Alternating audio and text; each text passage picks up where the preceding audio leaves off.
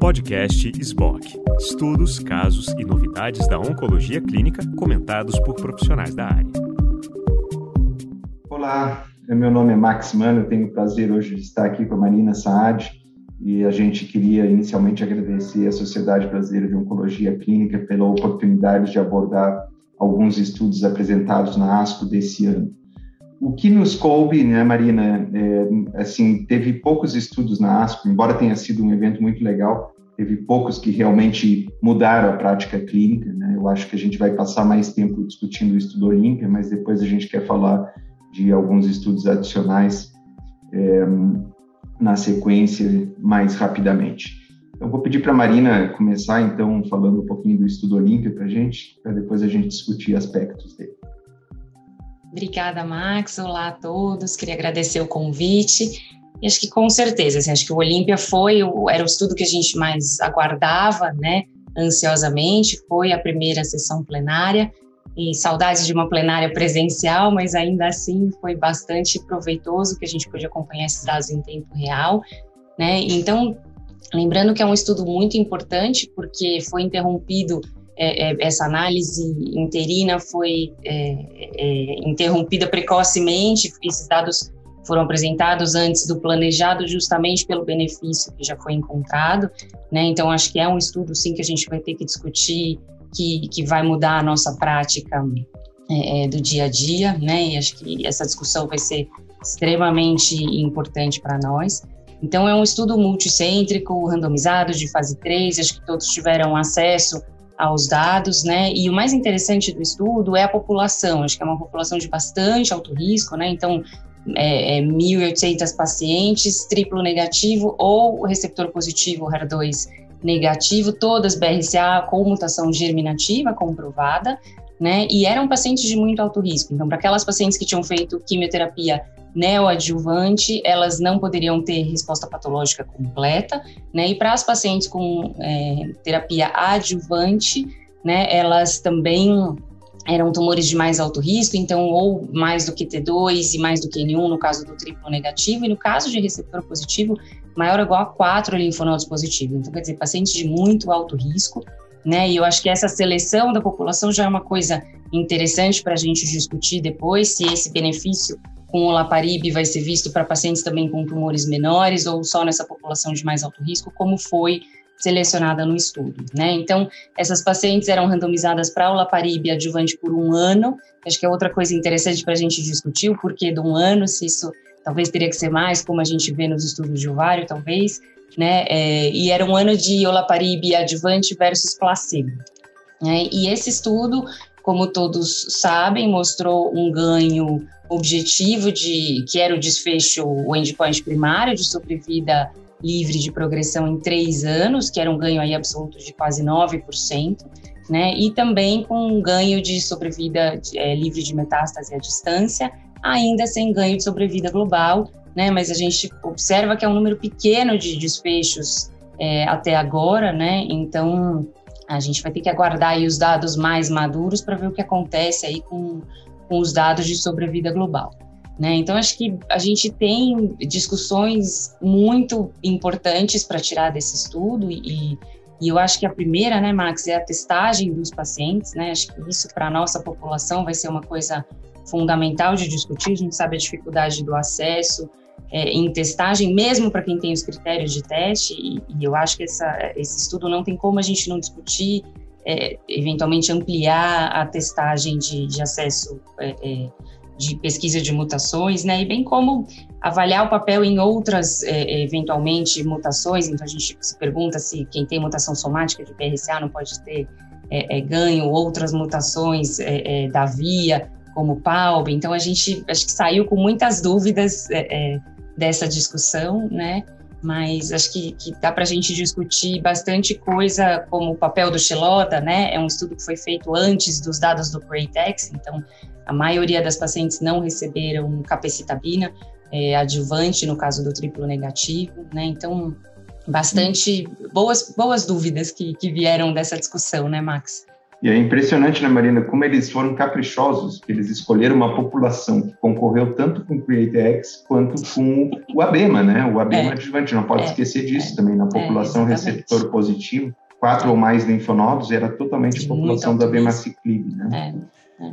Eu, pessoalmente, achei ali que... Primeiro, assim, é um estudo... É, é difícil um estudo ser apresentado que a gente não não acha algum defeito, dê algum arrependimento, devia ter sido feito de outra maneira, sempre tem, né? Hum. Mas esse é difícil achar uma coisa, por mais que eu olhe, né? Parece um estudo realmente impecável, assim, né? da maneira que foi feito. Aquele desenho estatístico extremamente inteligente, separando uma população com um follow-up mais maduro, para a gente ver como isso vai evoluir ao longo do tempo, um grupo menor, que é muito parecido com a população geral do estudo de um grupo da população geral do estudo, né? E parece idêntico, assim, né? Sugere que com um segmento mais longo esse benefício não vá se dissipar. Né?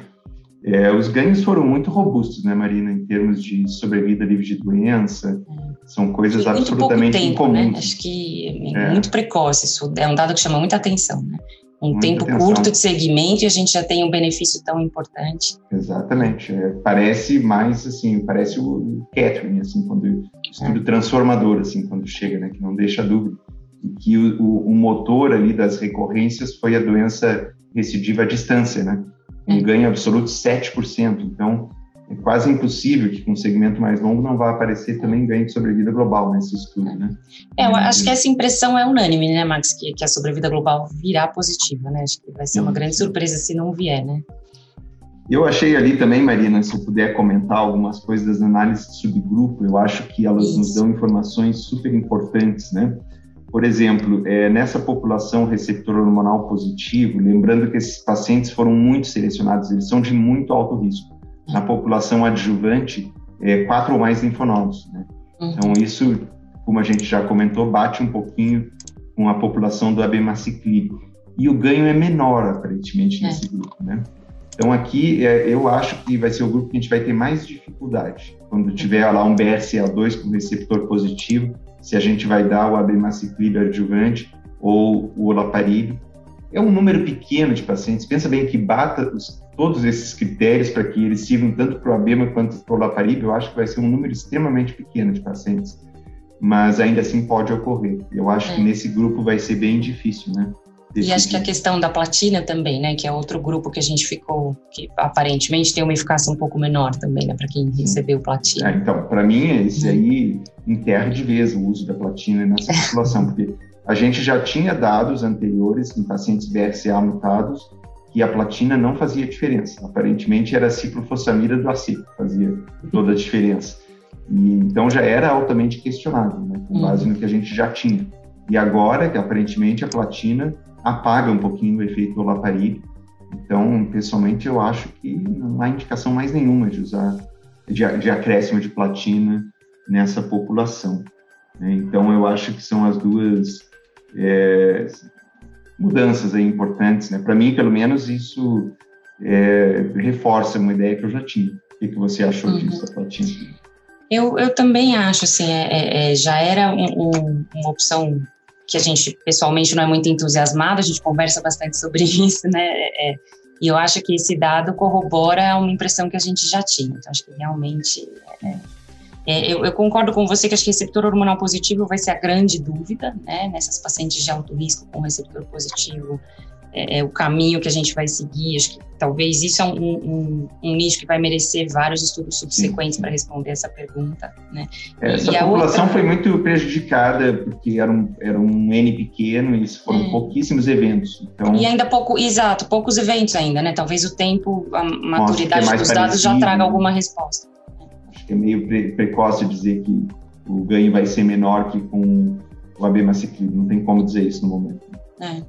E acho que a outra grande dúvida é a capecitabina, né? É o pre-tex. Como a gente tem um triplo negativo, até na discussão surgiu aquela coisa de seis meses, né? De repente, usar seis meses de olaparib, seis meses de capecitabina e qual usar primeiro. Então, acho que é, começaram a surgir várias coisas off-label aí na discussão. E eu achei interessante que até eles tenham trazido isso, porque realmente acho que essa vai ser uma dúvida. A gente sabe da doença metastática, né, que aparentemente o olaparib foi superior, Mas é, é, é, os dados do Cortex também acho que não são é. desprezíveis, né? Então acho que a gente não. também vai ter uma dúvida importante aí do que fazer com essa com doença então, residual. Né? O Cortex é um estudo inquestionável, né? O benefício é grande, né? E se ele fosse um estudo isolado, realmente ficaria muito difícil a decisão. O problema é que eu não vejo o Createx como um estudo isolado. Eu acho que quando eu olho todo do histórico da capecitabina no contexto adjuvante e neoadjuvante, eu não vejo resultados na população ocidental que repliquem esses resultados desse estudo japonês. É, o estudo Ciboma, numa população parecida, é negativo. Né?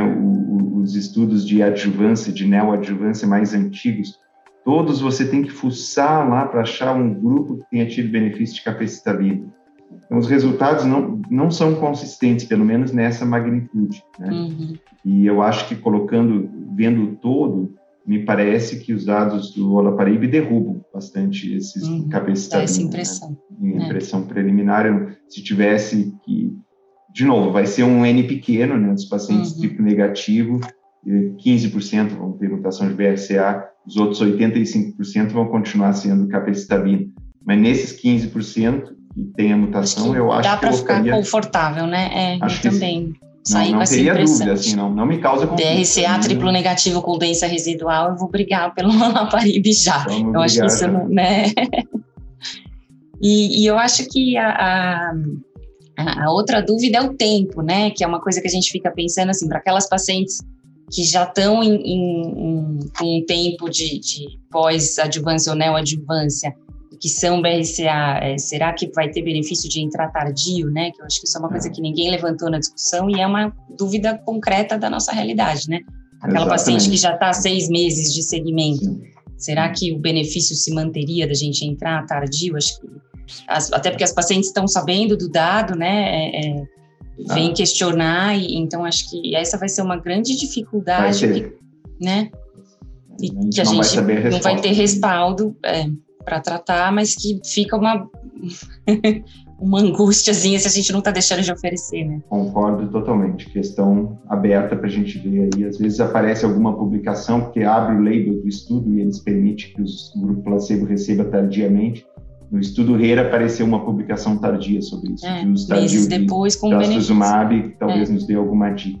É. Marina, vamos mover para os próximos para a gente abordar um pouquinho as outras questões. Eu vou falar muito rapidamente aqui, Marina, porque não são estudos que mudam a prática clínica, mas é, ele, enfim, é um tema da ASCO, né, questão de é, igualdade racial e étnica, né? Nos Estados Unidos está muito na moda, a ASCO escolheu isso, né?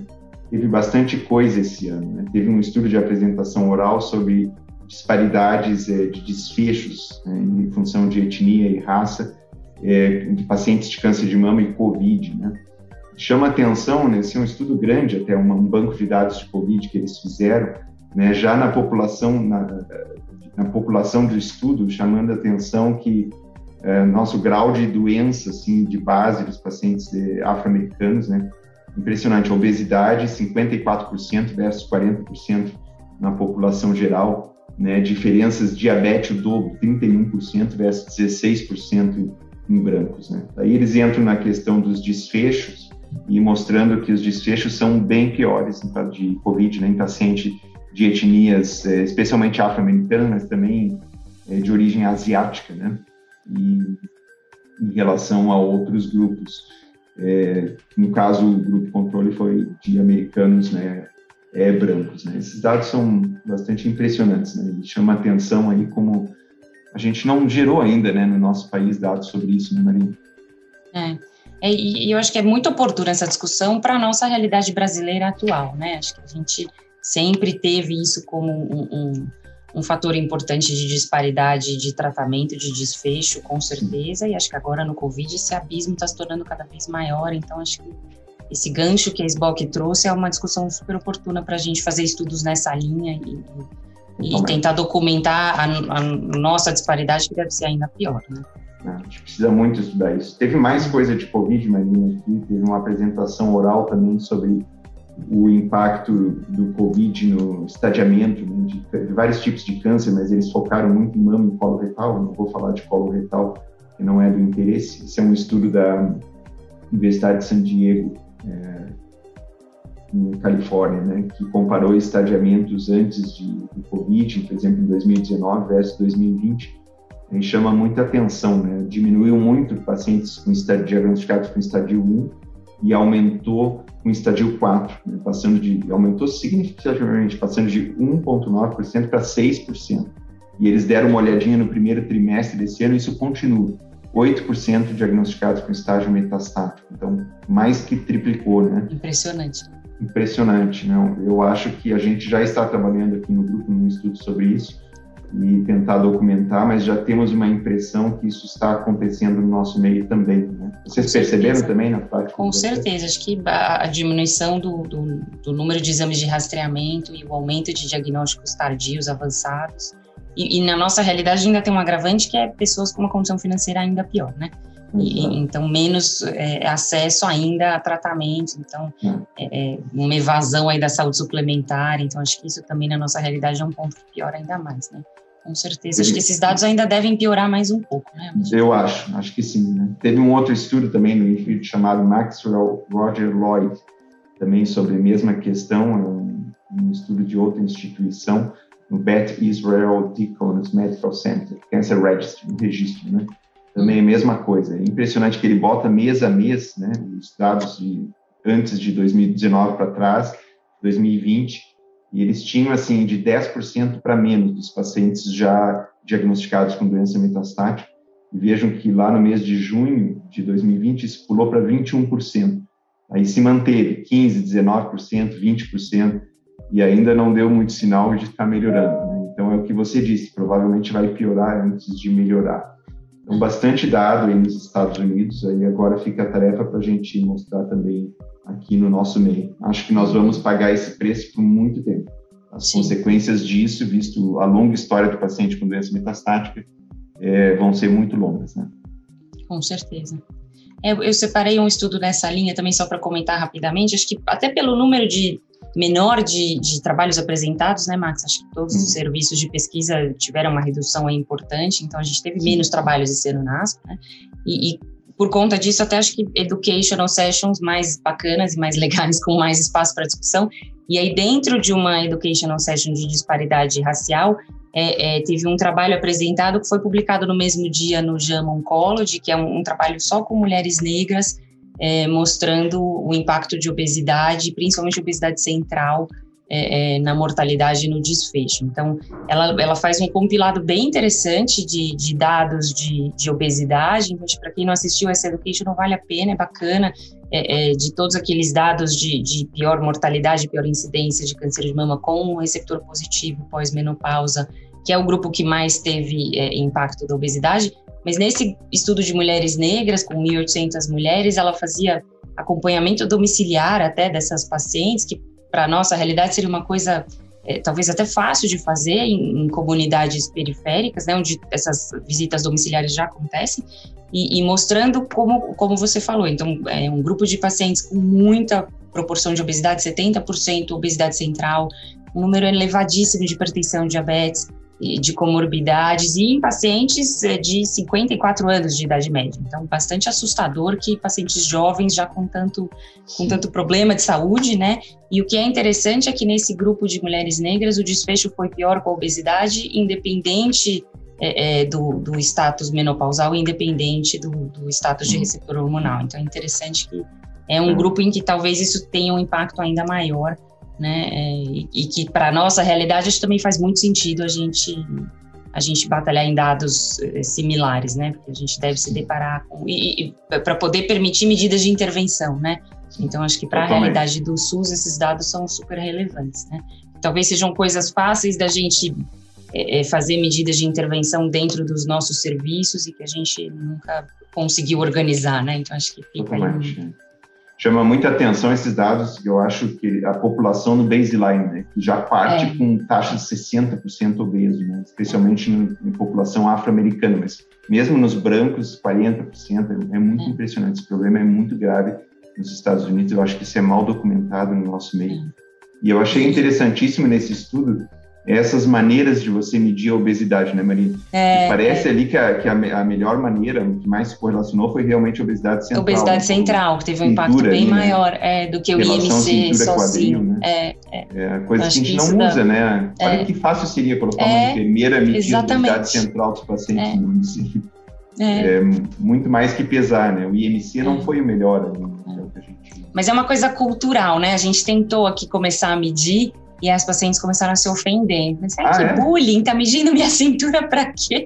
Nossa, então, que acho que é uma, é uma, questão cultural, educacional também, da gente mostrar esses dados e, e, e hum. tentar sensibilizar de por que isso é importante, né? É, não, a gente teria que planejar melhor, medidas é. intervencionistas, né, para pacientes sobreviventes de câncer, que é um número enorme de intervenções para educação, de controle de peso, eu acho que a gente é, dá pouca atenção a isso. Né? É. E que com certeza piorou no Covid, né? Todas estão ah, mais imagina. obesas, mais deslipidêmicas. Totalmente. Isso aí é a coisa mais. Até nós estamos. Acho que é isso, né, Marina? Nosso comentário sobre esses estudos, né? Foi legal, acho que foi muito boa, né? De, acho que de mudar realmente a prática clínica ao Olímpia, mas a gente achou esses dados muito relevantes também. Gostaria de agradecer a atenção de todos. Obrigado, Marina, pela sua presença. Obrigada, Max. Obrigada a todos. Um abraço. Uhum.